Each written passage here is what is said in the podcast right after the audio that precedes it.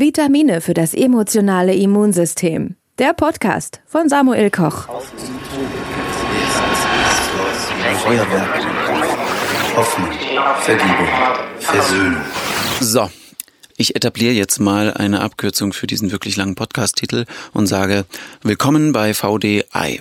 Mein Name ist Samuel Koch und nach dem letzten, im wahrsten Sinne des Wortes, todtraurigen Schmankerl Heute mal ernst beiseite. Es geht um Utopien, Visionen, Träume innerhalb des Themenkomplexes Kreativität.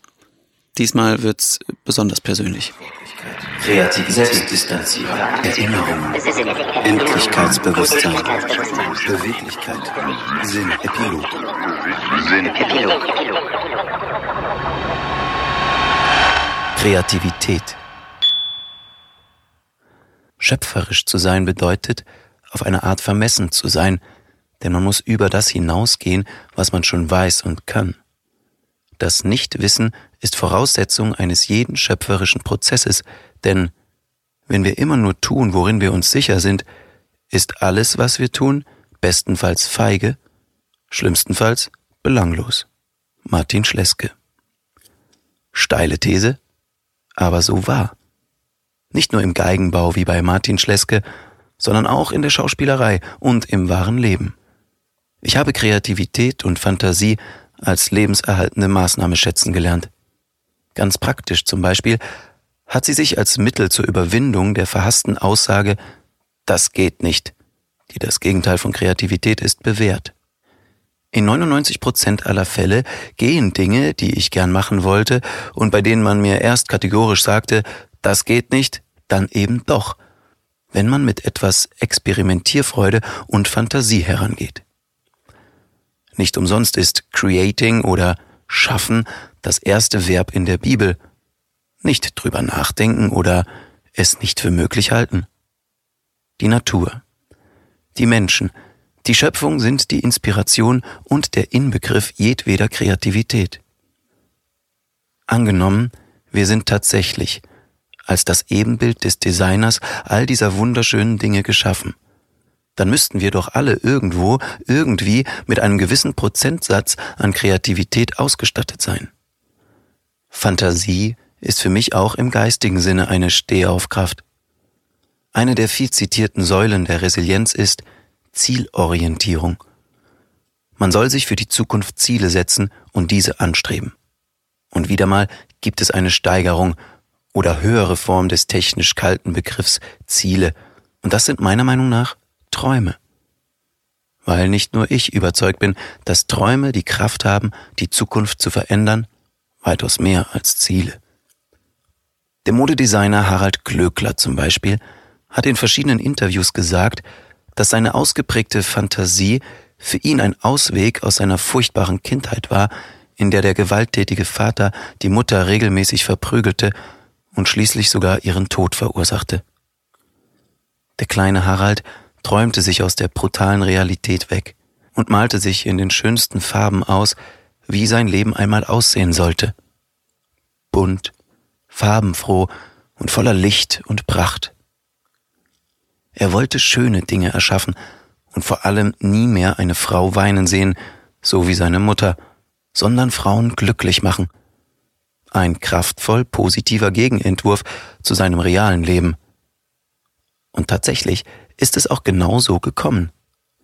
Harald Klöckler hat sich ein wahres Modeimperium aufgebaut, designt erfolgreich Kleidung, Möbel, Tapeten und vieles mehr, macht mit seiner erschwinglichen Mode wie geträumt Frauen glücklich und hat sich genau so eingerichtet, wie er es sich als Kind erträumt hat.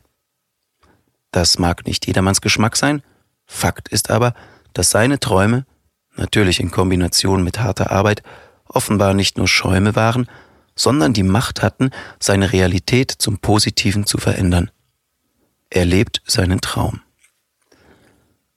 Auch ich glaube, dass Träume von etwas Gutem oder Besserem, und sei es eine noch so fantastische Utopie, ganz konkret nicht nur mein Denken und Wollen, sondern auch mein Verhalten und meine Beziehungen in der Gegenwart positiv beeinflussen. Und vielleicht bewirkt der große Traum, dass man sich auf dem Weg dorthin in kleine Traumteilschritte hineinzuleben beginnt. Deshalb erlaube ich mir, an dieser Stelle einmal groß zu träumen.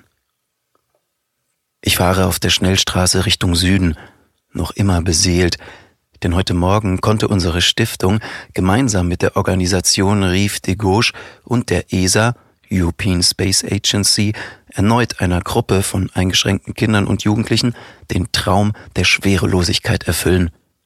Und natürlich musste ich sie begleiten. Voller Dankbarkeit fahre ich über die Brücke am südlichen Ende Siziliens rüber nach Tunesien. Das geglückte Atlantropa-Projekt, ursprünglich bereits 1928 geplant von Geopolitiker Hermann Sörgel, macht diese bequeme Mittelmeerüberfahrt möglich. Gleichzeitig versorgt das monumentale Gibraltar-Staudamm-Projekt den größten Teil Atlantropas, also Afrikas und Europas, mit Strom. Und durch die Absenkung des Mittelmeers um mittlerweile 150 Meter wurde die wirtschaftliche und vor allem soziale Integration von zunächst Nord- und später ganz Afrika in die Weltgemeinschaft erreicht. Sprich, ein Miteinander auf Augenhöhe. Auf der anderen Seite angekommen verlangsame ich die Fahrt und docke währenddessen an Eliva, elektrifizierter innovativer Verkehr auf Autobahnen an, um die Akkus aufzuladen. Ein Zug überholt mich, vermutlich die im Vorjahr eingeweihte durchgehende Verbindung zwischen Berlin, Rom und Kapstadt. An einer Raststätte frage ich nach einem Schnitzel, doch leider gibt es aktuell kein Fleisch. Wie in ganz Atlantropa gilt auch hier das Massentierhaltungsverbot. Auf der Weiterfahrt verschränke ich die Arme hinter dem Kopf, schließe die Augen und reflektiere darüber, wie sich unsere Welt in den vergangenen Jahren zu einer guten und liebevollen verändern konnte. Ruanda hatte bereits 2008 ein gesetzliches Plastiktütenverbot ausgesprochen und für dessen Einhaltung eine eigene Polizeieinheit eingerichtet und wurde so zum Vorbild für alle anderen, die inzwischen nachgezogen haben durch den Druck von Millionen von Smartphone-Besitzern, die erkannt haben, dass an Handys Blut klebt, da sie nur durch minderjährige Sklavenarbeit produziert werden konnten und Warlords mit den Minen ihre Bürgerkriege finanzierten, hatte China, der Geiselnehmer Apples, beschlossen, nur noch konfliktfreie Rohstoffe zu verarbeiten, wodurch Produzenten weltweit wieder ihre zertifizierten Bergminen öffneten. Und The Great Rewise, das große Umdenken genau 90 Jahre nach The Great Depression, hatte den Durchbruch in Sachen Welthunger gebracht.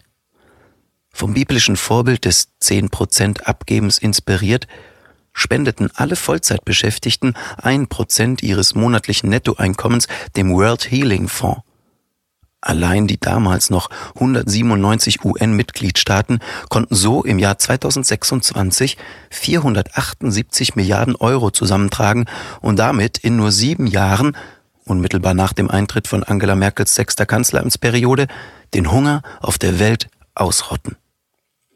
Leider ist auch jetzt im Jahr 2041 der Willy Brandt Flughafen noch nicht ganz fertig. Beim Zählen der Baujahre schlafe ich natürlich ein. Eine Plastikpolizeikontrolle und zwei mitgenommene Anhalter aus den reisefreudigen USK, United States of Korea später, erreiche ich die Küste Marokkos. Am Strand angekommen, erspähe ich schon von weitem das reizende Profil meiner wie immer drehbuchlesenden Frau. Überfreundlich verscheuche ich die junge Kellnerin, wieder jemand, der meine Frau 20 Jahre jünger geschätzt hat, und begrüße sie dem Vermissungsmaß entsprechend ausführlich. Dann rasch Schuhe aus, weichen weißen Sand zwischen den Zehen spüren und ab zum Wasser. Doch zwei Männer im Schatten unter einer Palme sprechen mich an und stellen sich vor. Ahmed und Joshua, Moslem und Christ. Joshua scheint mich erkannt zu haben und fragt, bist du nicht derjenige, der früher eine Querschnittlähmung hatte? Witzig, ich hatte das letzte Woche auch, aber jetzt bin ich wieder ganz der Alte. Sie erzählen weiter, wie sie gemeinsam mit ihren kurdischen und syrischen Freunden die Städte Aleppo und Afrin wieder aufgebaut haben. Ahmed sitzt dabei auf einer Art Stromkästchen, das aus dem Sand ragt, mit der Aufschrift Thanks Trump. Der 45. Präsident der USA, Donald Trump, hatte sich nämlich damals, 2020, noch kurz vor Abschluss seiner ersten Wahlperiode irgendwie radikal bekehrt. Daraufhin entließ er sich selbst aus dem Amt und investierte sein ganzes Vermögen in die Gezeitenkraftwerke an den afrikanischen Küsten, um irgendwie den Klimawandel aufzuhalten. Heute, nachdem die US-Präsidentin Natascha Obama alle Grenzzäune abgeschafft hat, verkauft Donald wohl Tacos an einem mexikanischen Strandkiosk. Plötzlich Rufe auf dem Meer. Ich sehe im Flirren der heißen Luft verschwommen zwei Gestalten auf Surfbrettern. Komm endlich, die Wellen sind herrlich, Papa. Ich renne los, kämpfe mich durch die Brandung, tauche möglichst cool in die Fluten, schlucke ordentlich Salzwasser und wache auf.